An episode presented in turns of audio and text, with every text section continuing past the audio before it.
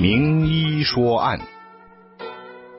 听众朋友好，欢迎您继续收听《名医说案》栏目。今天呢是二零一九年的一月十五号，也是二零一九年新的一年度当中《名医说案》的第一档节目。那我是主持人高杰，今天呢在新的一年当中，我们继续在本节目当中特约我们的嘉宾李宗恩医师。那么在新年的第一次的节目当中，李医师要为大家讲什么呢？李医师新年好，各位听众大家好，主持人好。今年是我们第一档节目。我们过去呢，在这个节目当中，你已经给我们介绍了许许多多的中医的知识。那在二零一九年的第一次节目当中，你觉得有哪些的热点，或者是你觉得想和听众朋友们聊点什么样的话题呢？对，其实最近的这一期就是这个一月号有一个很有名的杂志啊，《国家地理》杂志。National Geographic，那他登了一篇很长的文章啊，图文具貌哈，那就讲说为什么这些找这个远古的这些治疗方法开始改变现在的呃医学，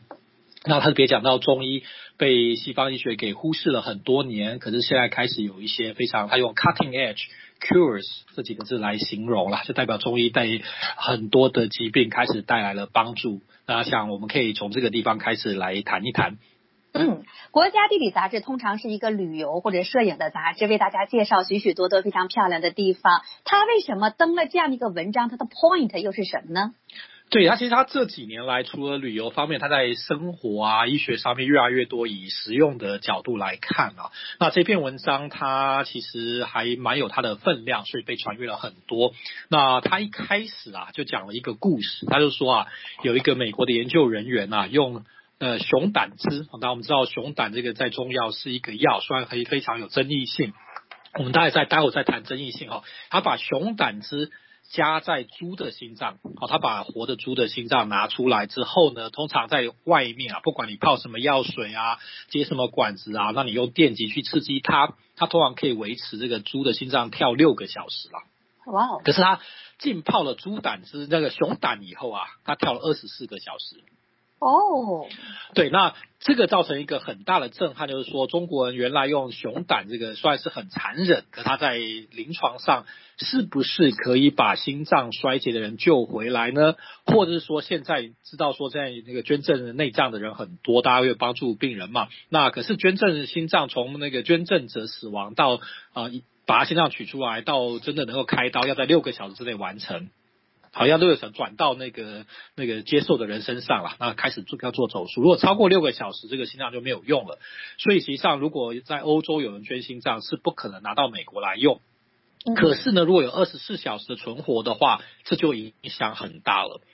他从这边开始讨论了，就跟认为说，不只是啊这个真的是有效，但是他有一个很大的问题，就是说，那有这个熊胆子很残忍啊。好，那所以这些主流的杂志开始注意到，主流的这个机关开始知道中医真的是有效，可是它现在还是局限在一个中成中药去萃取了，不管是中成药的这方剂也好呢，或是单位要去萃取的萃取物的化学性质。那其实啊，是讲到这个心脏的问题，今天我们带来也可以跟观众呃跟听众分享一个案子，是说。实际上，很多心衰竭的时候不需要用这种珍贵的药材啦。真正正统中医上面，我们其实比较不是说某一个药材治某一个病，那而是整体来看，这个病人肝心脾肺肾各个的这的五脏六腑有什么地方失去了平衡，那很多很便宜而且很人道，大部分都是植物类的药物可以。就把问题解决。那为什么西药厂跟很多的西方的研究人员虽然知道中医有用，可他就越来越用奇怪的药材来做这些研究，要必须要到犀牛角啊，那熊胆汁这些问题啊。那因为他在普通的药材中，他找不出这些什么东西能够帮忙的吧？那越找越奇怪，就找到这个熊胆汁了。嗯哼，所以您讲到呢，这篇文章它仍然是倾向于这种像中药剂方面的萃取啊，包括我们去年得得到这个诺贝尔奖的啊那个萃取物的科学家，哎，他也是萃取。可是您所要强调的就是，他们只是看到了目前的现代医学对中医的忽视，但是他们并没有抓到中医的实质，对吗？对，就是说他们现在开始知道说这些药材并不是说我们随便乱讲古书讲的，但是他实际上他看偏了，所以就比这个就就认为熊胆汁，他们这一篇文章有一个争议，就是说他到底如果熊胆汁真的让心衰解的人能够暂时存活，或是甚至是真的活下来，那到底值不值得做这件事情啊？因为毕竟熊胆汁的萃取是一件非常残忍。那我们今天谈一个案子，在中国。呃，我这我我是远程帮忙，因为这个呃人情压力的要帮忙啊。这一个病人是一位呃年纪稍微长的太太，大概七十岁左右。他在二零一二年就诊发现癌症，那当然他一开始都不认识中医，就用中医去治疗癌症，把左肺切掉啦，然后肺癌传到脑瘤，所以变成用伽马瑞把脑瘤压制下来。他算是一个存活还可以，就是说他至少他维持性命啦，那但是生活品质很差。那这个中间他。这几年来就三不五时就心脏衰竭了，然后就送急诊住院啊，那西医用各种不同的强心的剂啊，他心率跳得很快，想办法把心脏压下来，就在快跟慢中不断的调整，那还运气不错，存活下来，那但是就副作用很多，那这几年他开始使用中医来帮忙。啊，那这位中医帮他忙，中医也功力也挺够的，他开始用呃生附子帮他来强心，所以前面几次心脏在衰竭的时候救回来了。可是啊，这个在十二月底的时候又发生了这一次心衰竭，哎这个中药开始没有办法救啦。西药也开始压不住啦，先勉强压几个小时，直到药性稍微退了一点点，马上心率就大乱，神就非常难受，就全身大汗，然后非常的累，就像一般所谓的阳脱了。等于说你阳气不能存，要散掉，了心脏跳到一百五、一百六、一百七，然后每分钟跳非常非常快，在西医来看是非常非常危险的事情。那又要把它用药大量的药物压下来，那中药这时候下一些这种所谓生附子强药的时候，它也没有效，那怎么办？怎么办？对，这个时候其实上是一个很好的案例，并不是说前面那医生他的方方向是错的，但是中医来治疗的时候必须要整体来看，在强心的时候，当然有些药，所以跟我刚才讲猪胆汁可以让心脏的跳动继续维持下去，生附它其实比猪胆汁更有效，它会强心脏的能量，让心脏一直往前跳了。嗯，可是，在整体来讲，这个病人重要是说他这么多年来只注重在现象，他其实肝血虚的很严重。所以等于说，你引擎不管再怎么好，你没有好的油，你再怎么强的引擎，你是引擎是没有办法出来的。那原来的油还够用，所以也说，那我引擎想办法修一修嘛。那今天不够力，我们加个 turbo 好了，可以让引擎稍微更强一点。所以前面西医是暂时维持住，中药救急把心脏强了，所以两个配合下面它存活了。这一次其实是在考验中医的功力。因为他的问题在于他的后勤补给不及，所以中医真正的中医实际上要从整个五脏六腑互相配合来讲，然后呢，知道问题在哪里，而不是说哦，今天心衰竭我们用猪胆汁，我们心衰竭用生附子，不是，那而是知道说它是缺血，所以我帮他下一个很简单的方哦，酸枣仁汤，以前我们在在广播中谈到很多次啊，实际上是一个常常用来助眠的汤，二十四小时之内，他从加护病房转到普通病房。哇哦，这是一个什么样的方子呢？就是酸枣，就酸枣仁是基本上是一个酸枣仁，嗯，酸枣仁汤哈酸枣仁它是酸枣仁啊、川穹啊，然后炙甘草啊、茯苓啊、知母啊，这个很长的。然后我加了一点点浮小麦啊，加一些其他的药，都很轻的药。那因为病人在重病的时候，你给他重的药，比如四物汤，他不见得有好的反应。虽然四物汤还算很轻，它补血比较直接，但它应该用一个比较跟。血归肝有关，且针对肝为主的药方，所以这是一个很好的例子，是说中医实际上一个整体医学，它不是说靠某一个药，我们硬要把它拿来用，或是硬要来萃取。但你在实验室里面，你硬要从某一个药找出一些有效的事情，是可以做到。像像屠呦呦做早做的这个研究，那包括这个猪胆汁这些研究是有用，可它也是走偏了，所以走得很辛苦。那需要一些珍贵的药材也好，很麻烦的萃取方法也好，而不是从中医的辨证论治来探讨。嗯，到底中医的辨证论治是怎么样去理解？但是不管怎么样，这国家地理杂志呢这一篇文章看到，目前的西方的呃医药界或者是西方的关心健康的这个领域当中呢，大家已经看到了对中医太忽视了。可是我们到底有没有找到中医的精华呢？我们广告之后继续听李宗恩医师为我们讲解。名医说案。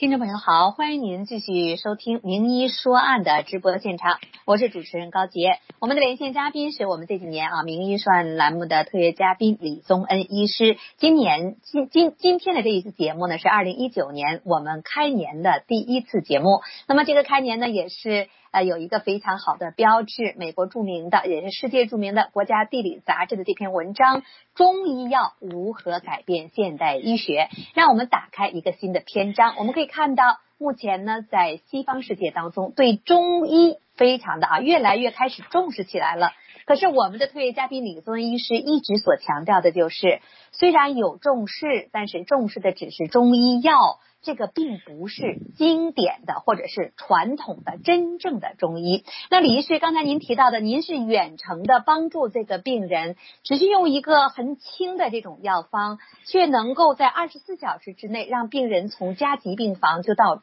普通病房了。那问题，我的问题是，如果最一开始的时候，假如这位病人不去进行这种肺癌啊、肺切除啊等等各种手术，这个呃直接就用这种中医调理的话，他会不会出现之前所出现的什么呃心脏衰竭啊等等这种疾病？他又会出现一个什么样的一个状态呢？这个我想是有点争议性啦。以中医的角度，我想我们不应该去说这个化疗、放疗、切肿肿瘤治疗是对或错。我想这有很多争议性。那我想慢慢再过十年，可能这些方法都会被淘汰掉。西方会以啊，西方医学会以呃免疫疗法 immunotherapy 来来为主导啦。所以，但是西药造成的很多的副作用，在最近这一次这个病人身上看到另外一个副作用，就是他后来后续院帮了以后，他他他开始休。养了嘛？那两个礼拜之后，他因为有一点水肿，那西医这个水肿很很单纯，就用利尿剂。可是利尿剂下去啊，发现没有没有消，那就再用第二种利尿剂，再用第三种利尿剂，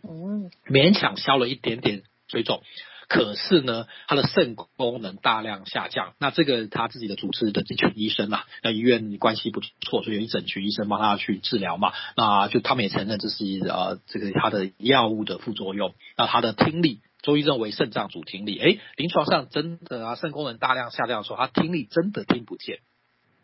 嗯，那但是因为他没有办法，他只能用这些西药，这些西医用尽了各种西药，还是没有办法治，那还是一样，我只好再一次在在这 remote 上面帮忙，还有一个非常简单的方，哦，那基本上以五苓散为主，加上几味热药，因为它中下焦很寒哦，麻黄附子细辛啊，这样，如果听常听节目的听众朋友可能听过以前谈过麻黄附子细辛汤，加上五苓散，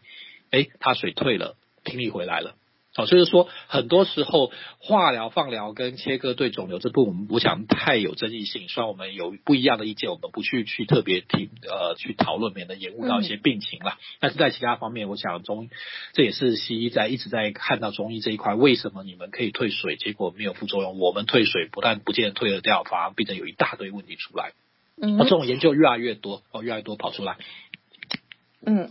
好的，那么现在收音机前的听众朋友们，我们打开那热线电话一八八八二七五一六二八一八八八二七五一六二八，在新的一年当中，在过去几年的积累之下，包括今天的李宗医师所所讲到的这样的一个案例，您对中医有什么问题吗？或者您自己目前啊，亲朋好友哪一个案例，你有很多的困惑，想请教李宗医师的话，请你现在拨打我们的热线电话，让李宗医师来回答您。再重复一下。热线电话号码是八八八二七五一六二八。二七五一六二八，在这儿呢，也提醒我们的听众朋友们，因为时间节目有限，有的时候呢，我们没有办法回答您的问题。节目结束之后，呃，现在因为条件有限，李宗医师有的时候不在现场，所以我们没有办法再像以前节目之后再回答您的问题。如果您在这次节目当中接了电话没有回答您的问题的话，请您下次呢及早啊，更早的拨我们的热线进来。再重复一下，热线电话号码是八八八二七五一六二八。二七五一六二八，您有任何问题想向李宗医师请教，或者具体病例的话，都可以在电话当中听一听李宗恩医师的意见。好，我们今天的话题呢，是从《国家地理》杂志《中医药如何改变现代医学》的这一篇文章，再次谈到什么是真正的中医辨证。李宗恩医师在这节没有进来之前，我也想请您再给我们用其他一个案例，让我们再进一步的理解。怎么样去辨证治疗呢？对，所以我们中医很讲是整个整体观啊，就说你跟正常的情况有什么偏差而造成问题。那我们刚才谈了药嘛，那我们中医很大一块是针灸，我们就谈一个针灸案例。这最近发生的一个案子哈，这一位是湾区的病例，一个很有名的，我们不要讲是谁啊，很有名的投资人啊，外国人，他是一个很有名的 VC，那生意做很大，可是他前面。好几次受伤啊，腰受伤，所以他已经开过，他因为椎间盘突出啊很痛苦，已经开过两次刀了。那这十二年来就是 on and off，那最近他非常非常痛，哦，又开始发作。那他说他这只是去去去他后滑雪，滑雪还没事，躺在一个比较硬的床垫之后就开始痛到不行了。那西医只能说呢，就 ibuprofen 啊，这个止痛药吃到很高的剂量，然后呢，你想要好只能开刀了。嗯，这样是第三次开刀了。对，那那这个这个这个 VC 就紧张啦，就说那我开这个越开越糟，然后真的他半身不遂怎么办？因为有这种常开刀例子会出问题嘛哈。那西医也开始紧张。嗯、好，那我们治疗倒是很简单哈。中医来看，那是不是他他是听到椎间盘突出就只想到把椎间盘那一块突出切掉呢？那这不是中医哈。那也不是说让你背痛，那我就让你背上下针，这也不是中医。中医来讲，它的症状在背上，它在膀胱经上面，所以我们中医下法在膀胱经上找答案的时候，其实常常会在尾中阴骨，在哪里？在在膝盖的后面。好，这个这个针法我们以前谈过啊，它在小腿上找一个痛点啊，这三针啊左右就六针。啊，你说跟背有没有关系？没有关系。那跟椎盘椎间盘突出有没有关系？没有关系啊，因为我在膀胱经，对，在膀胱修理膀胱经而已，是整体观。针下去半个小时拔掉，他当场说他好了，不疼了，但是不疼了，但是不可能撑下去，因为只有下一次针嘛，所以他三个他我就说，那你先不用高兴啊，我们来来追踪。他后来跟我讲，他三个小时之内基本上是完全没有痛，他之前是他只要站一分钟以上，他就开始痛，就得要坐下来，不可能走路。好，这三个小时他开车，然后他去开会，走来走去，三个小时完全没有痛。三个小时后开始有点回来了，但是他说他因为他觉得程度低很多，他完全没有吃 ibuprofen。嗯哼，不用吃止痛药，不用吃止痛药。然后呢，晚上可以睡觉。他说他最痛苦是晚上，如果不吃很大量止痛药，他根本不能睡。嗯，那下一次我跟你说，一次撑不了多久，因为一次最多几个小时到几天啦，要看每个人运气不一样。那他情况非常非常好，他很惊讶说，我开还是有开药方给他去吃，但是他还没有吃药的时候就看到这种情况。好，那就是不但是代表针灸有效。重点是中医是一个整体医学，不是听到哎你椎间盘突出哦，那你就骨头有问题啊，这个督脉有问题，或者是说你背痛，那我就背后下一排像刺猬一样啊，这是大部分的很多现在看到的针法，实际上是不对的。你要去看它的针灸的，它的理论在哪里，它哪里不舒服，说影响到哪个经络。好，那那这个经络它它要怎么样配穴去解决？所以一个很简单的针法可以让他马上有感觉。那这位老美的这个这个投资人马上就就说：那好，我我一个礼拜给你来好几次。那我说大概你可能两个礼拜连续几次，大概就可以不用去开刀了。嗯，所以就说中医的有效，不管是针灸被美国人看到觉得有效，或者医中药有效，目前为止都还是看到一个很小的角落了。是，哎呀，希望这位投资人呢，将来真能拉到更多的这种风险资金来研究和发展中医，这才不白救他。好，我们现在线上有三号菜的陈女士，陈女士你好，抓紧时间讲您的问题。哎，你好，医生你好，我想我有两个问题，呃，我女儿现在六岁，呃，去年有被诊断出气喘，那慢慢也就好像有点过敏的成分在里面就好了。那第一个问题想请问你一下，对水果的这个饮食上面的看法啊、那第二个问题是，他也常常就是两只脚从脚脚踝、脚底到这个小腿的地方都常常会痒，那也看不出有什么长什么东西，但就是非常的痒。那不知道你对这个有什么看法？谢谢。好，的我们回来讲第一个问题。哈，那先先在讲水果之前，先讲气喘啦。气喘中医通常认为是呃肺寒啊造成，然后肺热也会，但比较少见。那肺寒通常是小孩子感冒之后啊。